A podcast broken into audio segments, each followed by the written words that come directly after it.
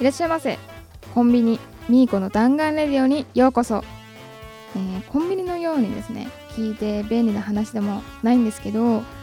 私ミーコはですね2週間くらい前から寝る前の癖になっていたあることを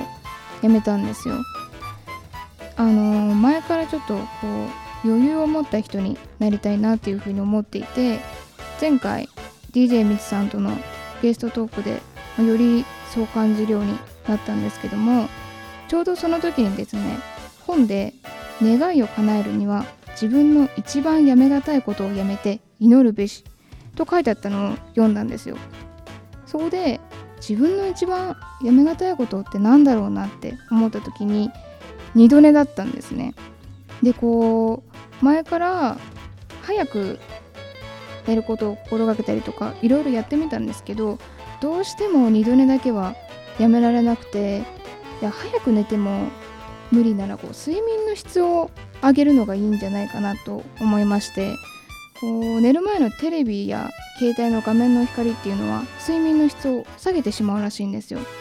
でいつも私は寝る前にアラームの設定をしててでそれのついでになんか軽く LINE とか Twitter とかやったりしてしまってたんですけどそれを一切やめてお風呂の前にアラームの設定だけして充電してもうその後は一切触らないっていう生活を2週間くらい前からやってましてそれをしたことでこう朝ですね今までよりも自分の中ですっきりしていてたまに二度寝してしまうこともあるんですけどもう逆に二度寝した日は体が重かったりするんですよ。でこう朝余裕を持てたことで自分の中で変化したことがたくさんありありますので皆さんも何か叶えたい願いがある時は自分の一番やめがたいことをやめるというのは一つの手だと思いますので是非試していただきたいと思います。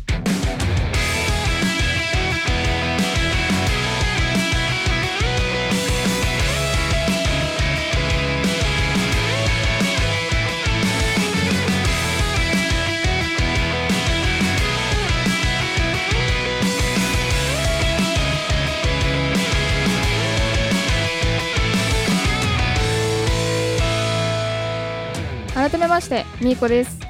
いやもう、ま、夏真っ只中ですけれども皆さん暑い中どうですかね？体調を崩してませんかね？もう私はですねこうお風呂に入ってさっぱりした後にドライヤーしてる時に汗かくのが一番嫌なんですよね。もうなんでさっぱりしたのにまた汗かいてこう夜も寝苦しい日が続いてっていう風に思ってるんですけれどもえ今日も張り切って元気に頑張っていきたいと思います。それではみーこの弾丸レディオ始まります。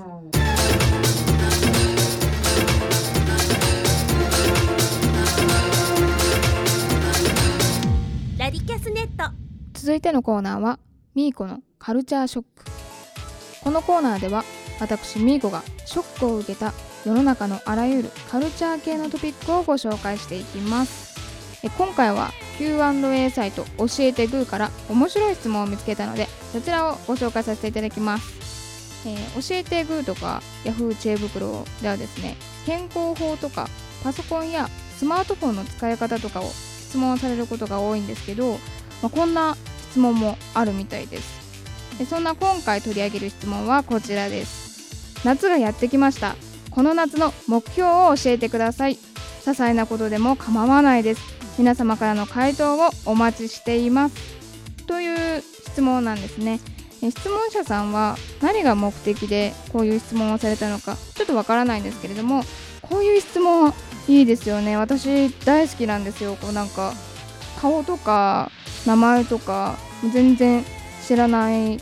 人とこういう会話をできるっていうのはすごくいいなと思います。それでは寄せられたアンサーをご紹介します。1つ目のアンサーは最近読書ができてないのでこの夏で5冊は読みたい。あーいいですね読書。なんかやっぱ1日でこう読み切りたいタイプなんですけど時間がないとやっぱりあ明日でいいかな明日でいいかなっていう先延ばしになってしまうことが多いのでこの目標はすごくいいなと思いますね。なんか途中で他のことをしてしまっても夏休みなんでやっぱり時間がたくさんあってこう読む時間も増えると思うので是非5冊読んでいただきたいと思います。え続いて続いての目標は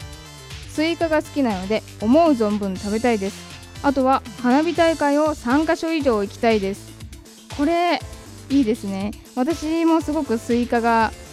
好きで思う存分食べたいなと思うんですけどあのスイカってなんか食べ過ぎるとお腹壊すんじゃないかなっていうふうに思っててそれが怖くてなんかちょっとしかいつも食べれないんですけど丸々買ってまあ多くても半分あの真っ二つに割ってそれをスプーンでこうほじくって食べたいっていうのが願望としてあるのでこれはすごく共感できますね、まあ、花火大会もやっぱり花火ってそのお祭りによって上がる種類とかちょっと詳しくないんでよく専門的なことはわからないんですけどもいろんな種類があってこう上がる花火っていうのもそれぞれ違うなっていう風に思ってるんですよね。あの構成とか構成っていうかこうここで大きいのを上げるとかそういうのも違うと思うんですけどそういう違いもすごく楽しめると思うのでやっぱりお祭りと花火はいいなっていう風に思いますね。え続いての目標に参りたいと思います。続いての目標は和菓子のレパートリーを広げるです実はお菓子作りはかなりダメダメなので普段は買うだけなんですがこの間美味しそうな和菓子の本を見つけました作り方も初心者向けのものが中心でそんなに難しくなさそうなのでいろいろ作ってみてあわよくば自分のレパートリーに加えたいです。いやすごい目標じゃないですかこれ。私は料理全然ダメなんですけどこのこの方結構作り方も初心者向けのものが中心でそんなに難しくなさそうっていうことはやっぱりなんかいろいろ経験がある方だと思うんですけどあのー、自分のレパートリーになると今後いろんなところで広がっていくものが増えると思うのでぜひこの夏に挑戦してみてたくさんレパートリーを増やしていただきたいなと思います、えー、続いての目標は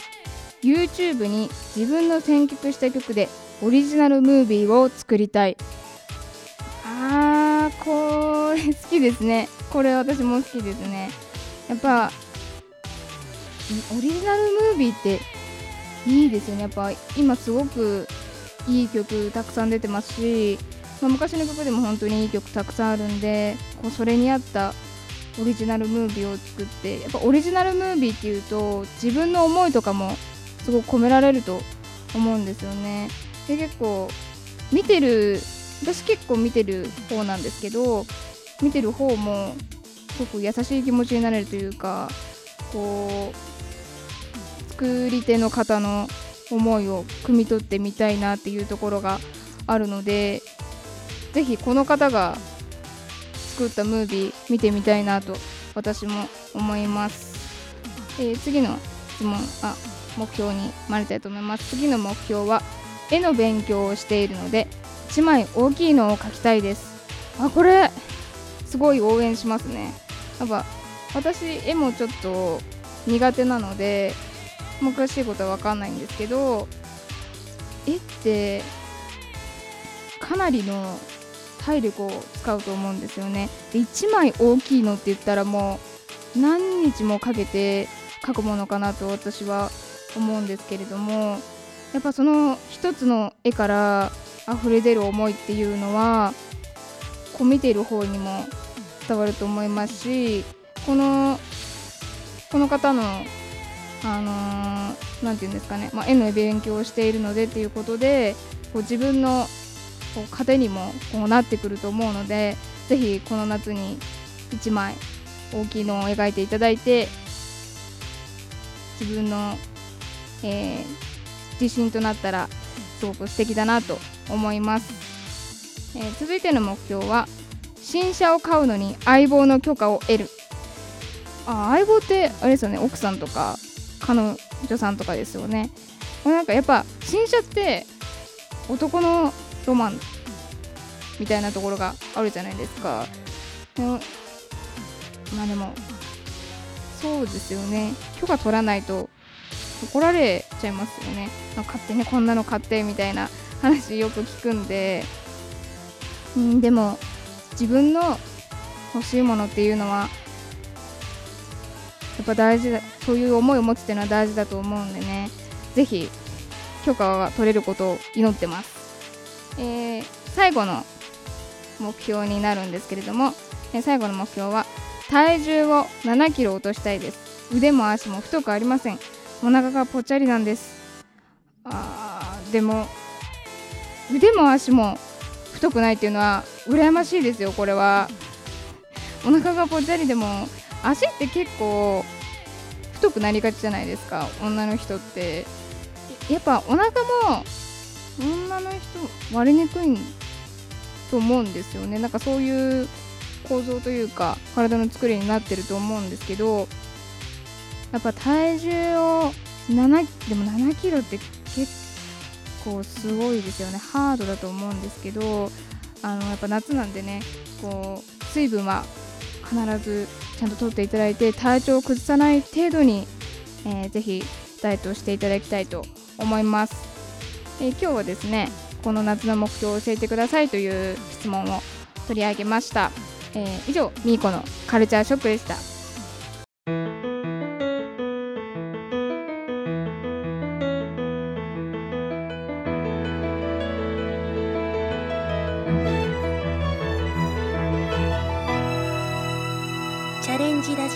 ジオナリキャスネット。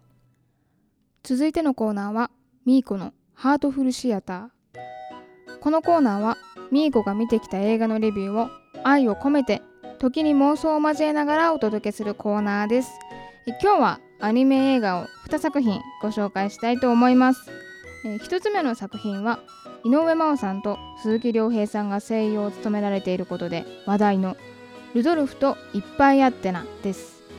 これはですね違う映画を見に行った時にこう流れた予告を見てずっと気になっていて、まあ、やっと見に行けたんですけども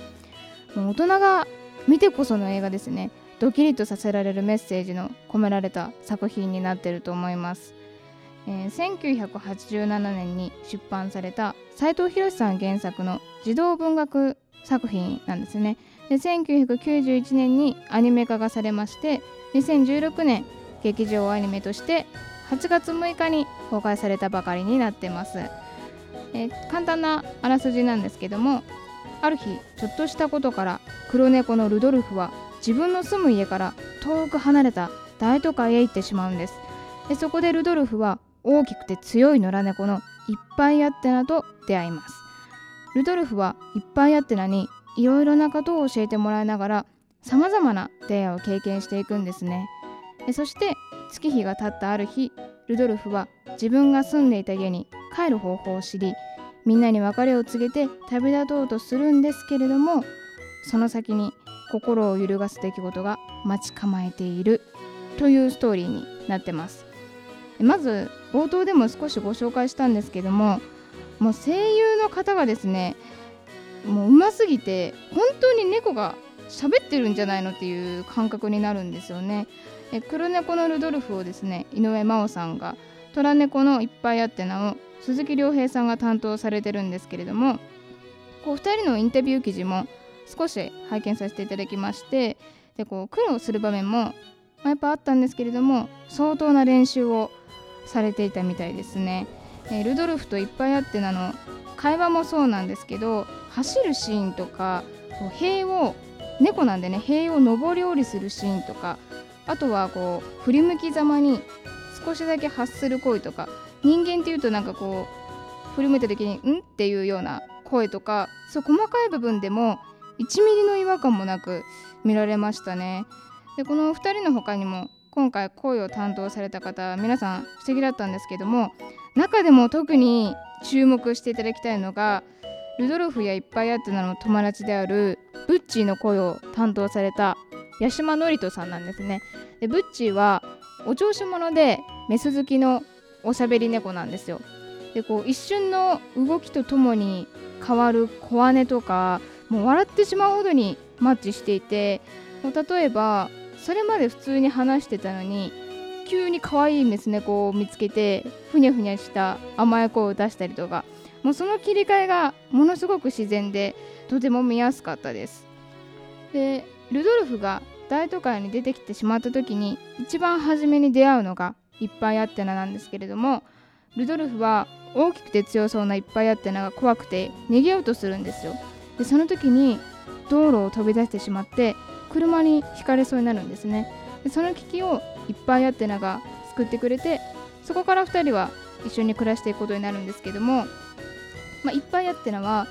過去にちょっとあることがありましてそのことのおかげで文字や英語から始まっていろいろなことを知ってるんですよでそれを毎日ルドルフルドルフに教えていくんですけど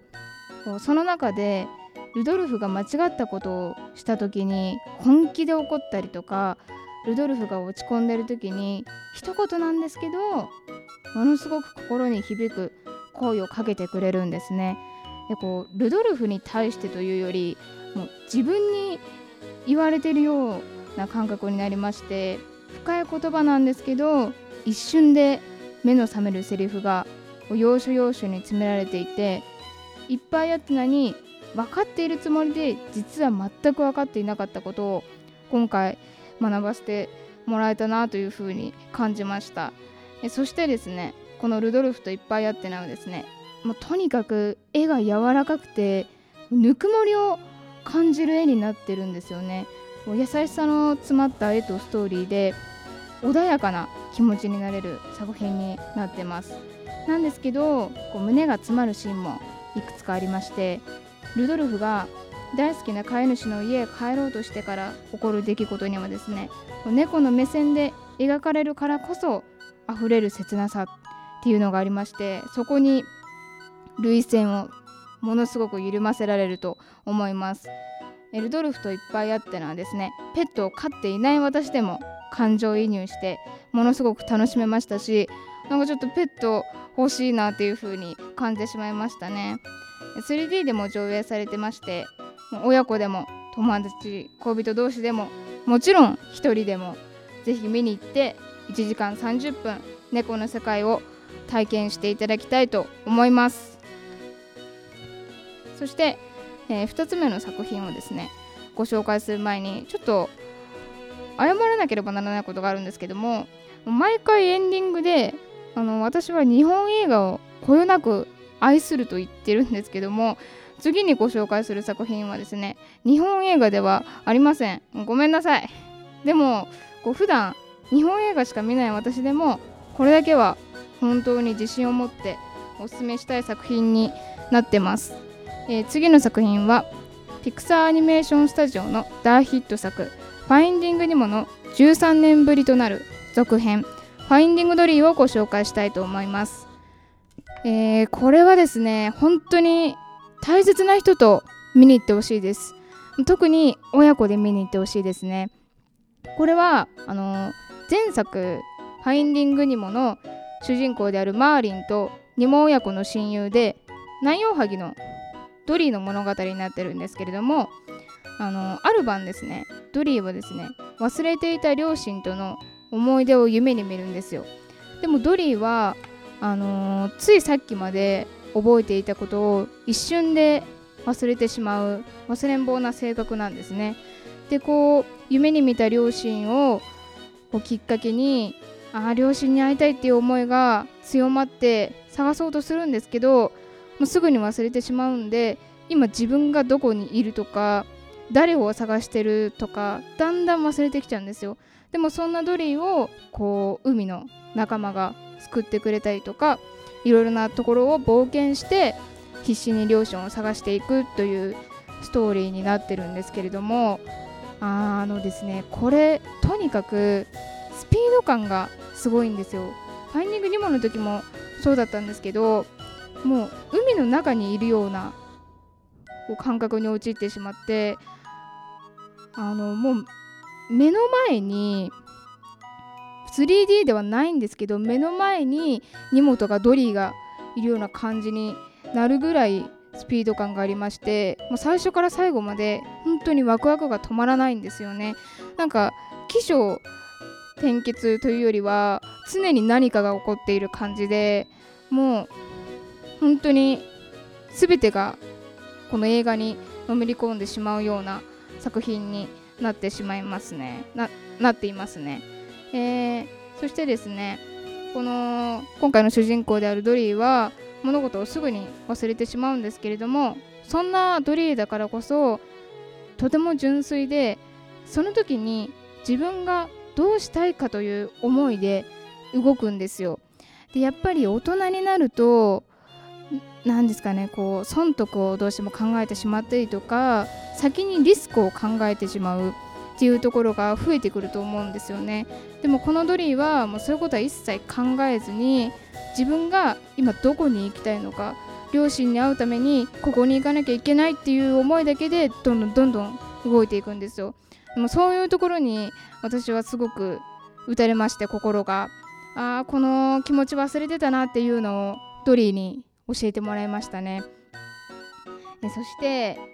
これはこの作品も本当に見た後に家族とかも自分が思う大切な人に会いたくなる作品だなと思っていてこう親子で見ている方はですね思わず上映中に子供を抱きしめたくなるんじゃないかなと思うんですよね。やっぱこのまあ両親に会えるかどうかっていうところはこう見ていただいて確認していただきたいんですけどもうどのシーンでも愛情が溢れてるんですよ。もうこの、まあ、ニモとかもマーリンとニモも出てくるんでその2人の親子愛だとかそういうところもありますしとにかくこう自分も誰かに会いたくなるような作品になってますやっぱり夏休みもあり夏休みということもありまして親子で見に来ていらっしゃる方が多いんですけどもやっぱ子供はちょっと途中で飽きてしまうんでしょうね。なんか普通に上映中に喋ったりしてしまってるんですけどもう完璧にもうファインディング・ドリーという映画で癒されてますのであのその喋り声とか全く気にならないぐらい癒し効果のある映画になっているなと思います。そしてですね私これを見るまではあの水族館行きたいなって思ってたんですけどちょっとファインディング通り見てしまうと結構複雑な気持ちになるというかああ捉えられた魚をちょっと見に行くのはどうしようかなっていう気持ちになるようなところもあるんですけど是非これを見ればもう魚の気持ちも丸分かりなのでねあのさかなクンもすごく大絶賛していた映画ですのでぜひ大切な人と一緒に見に行っていただきたいと思います、えー、今日ご紹介したのはルドルフといっぱいやってなそしてファインディングドリーです。以上ミーコのハートフルシアターでした。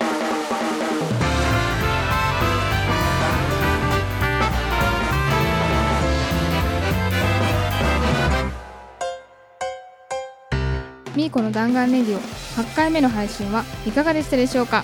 えー、そろそろお別れの時間となってしまいました。今日はですね教えてくでの面白い質問ということで、えー、夏がやってきました。この夏の目標を教えてくださいという質問を取り上げたんですけれども、まあ、この7つの質問をちょっとご紹介したことで私もあこの目標を聞いてみて自分の中でちょっと目標にしようかなっていうこととかが出てきたので皆さんもですねぜひこの夏にもう夏休みちょっと終わっちゃった方もあの社会人の方だといるかなと思うんですけれどもぜひまだまだ夏はこれからなので、えー、目標にしてることがあれば挑戦していただきたいと思います、えー、そんな私みーこですね。ツイッターを始めています、えー、ツイッターのアカウント名は miiko-938 miiko-938、えー、ミーコはですね。すべてアルファベットの小文字です、えー、ミーコ -938 ぜひフォローしていただけたら嬉しいです。以上妄想と日本映画をこよなく愛するミーコがお送りしました。次回またお会いしましょう。さようなら。